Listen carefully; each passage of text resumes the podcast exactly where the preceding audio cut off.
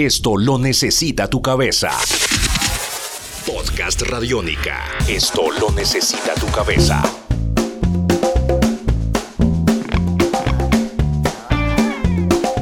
Hola y sean bienvenidos una vez más a Podcast Radiónica. Mi nombre es Diego Londoño y a través de este espacio seguiremos construyendo las historias del rock de Medellín. Y en esta oportunidad hablaremos del presente y futuro del rock creado entre montañas. Esto es Podcast Radiónica. Esto es Podcast Radiónica. Hola amigos de Radiónica, soy Salim Radi de la ciudad de Medellín.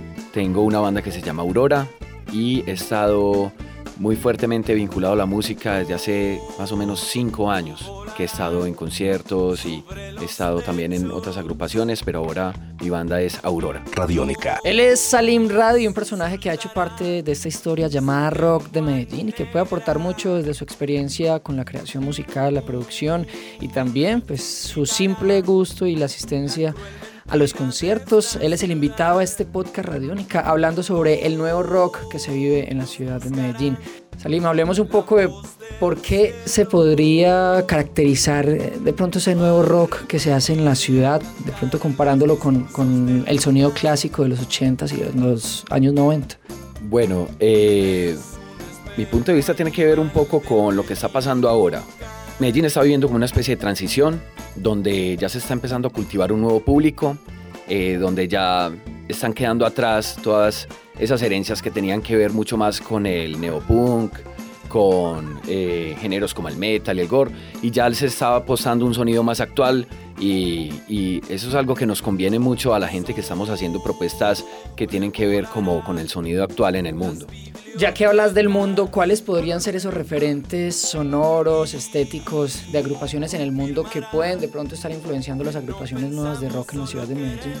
Bueno, eh, es, es, chévere lo que está pasando en el mundo porque las influencias ya no vienen de los países más convencionales. Ahora Francia, por ejemplo, con Daft Punk, con M83, con Phoenix, eh, tienen un sonido súper fuerte que es muy integral. O sea, ahora se está buscando mucho eso, que si eres rock tienes que llegarle a gente que de pronto no sea radicalmente rock, sino que disfrute de la buena música como tal. Eh, lo que está pasando con Suecia, lo que está pasando eh, con Nueva Zelanda. Eh, ahora el indie y las nuevas corrientes vienen de muchas partes, entonces eso oxigena un montón la escena. Estamos con Salim Radi de la agrupación Aurora hablando en este podcast radiónico sobre la historia del nuevo rock en la ciudad de Medellín. Salim, ¿Qué crees que de pronto quedó de ese sonido clásico del rock de Medellín, de la estética, del sonido, de las distorsiones? ¿Qué quedó y qué se mantiene ahora vigente año 2015? Bueno, yo creo que las bandas de Medellín siempre van a tener algo que las caracteriza y es una empatía fuerte con la gente, una simpatía, una forma de enganchar los públicos, una energía que nos diferencia a otras bandas de la ciudad. Eh, yo siento, por ejemplo, las bandas de Bogotá un poco más frías con el público, eso es una opinión muy personal, mientras que las bandas de Medellín siempre se van caracterizado por su carisma y así varía el género en el que estemos involucradas las bandas de Medellín, siempre nos, va a destacar eso, ese carisma que, que nos hace pues generar unos nexos fuertes con la gente. Y además sonoramente quizá nos queda algo de ese legado de agrupaciones como Bajo Tierra, como Los Árboles, en cuanto al sonido, las distorsiones y también nos muestra que el sonido clásico que ellos hicieron en su momento pues es muy vigente actualmente.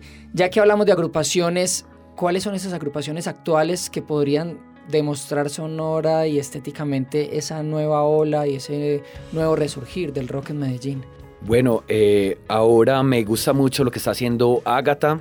Muy bueno, me gusta muchísimo lo que está haciendo el Juanda, que le dio otro respiro al punk con otros, combinándole otras cosas. El humor. Exacto, el humor, eh, la frescura, tiene algo también como de plancha, pues si se puede decir.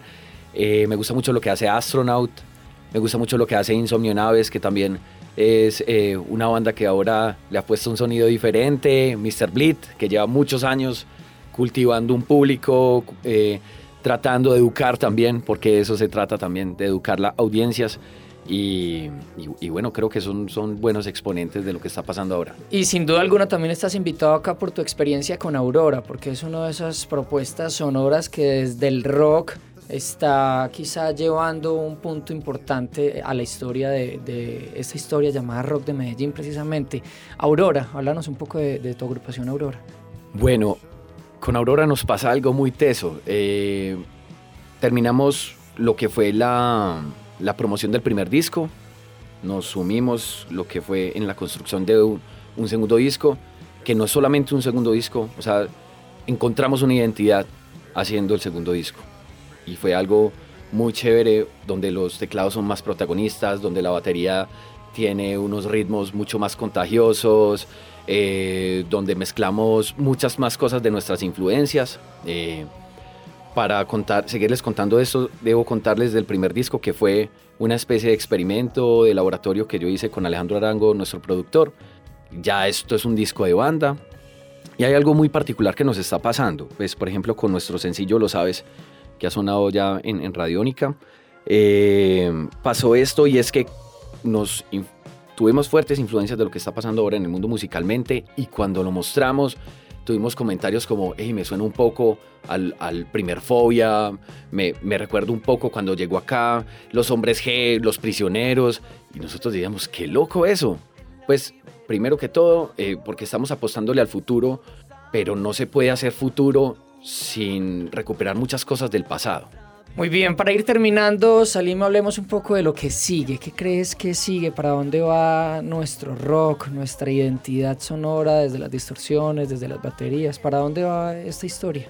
Bueno, yo creo que lo más importante que está pasando ahora es que se está volviendo a crear una escena acá, con sonidos mucho más maduros, más elaborados.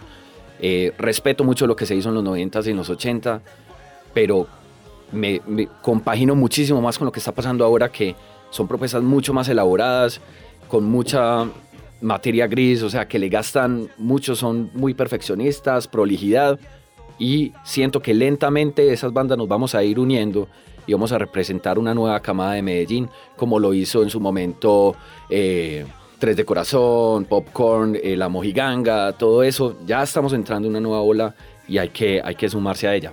Muy bien, Salim, gracias por hacer parte de este podcast Radiónica y sobre todo por hacer parte de la historia del rock en Medellín. Bueno, gracias a ustedes por invitarme y para adelante todos. Radiónica. Espero hayan disfrutado de este espacio que revisa las historias del rock en Medellín. Nos encontramos en otro capítulo, en otra historia. Salva tu mundo, usa Radiónica.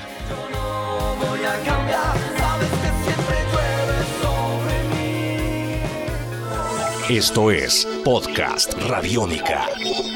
Podcast Radiónica.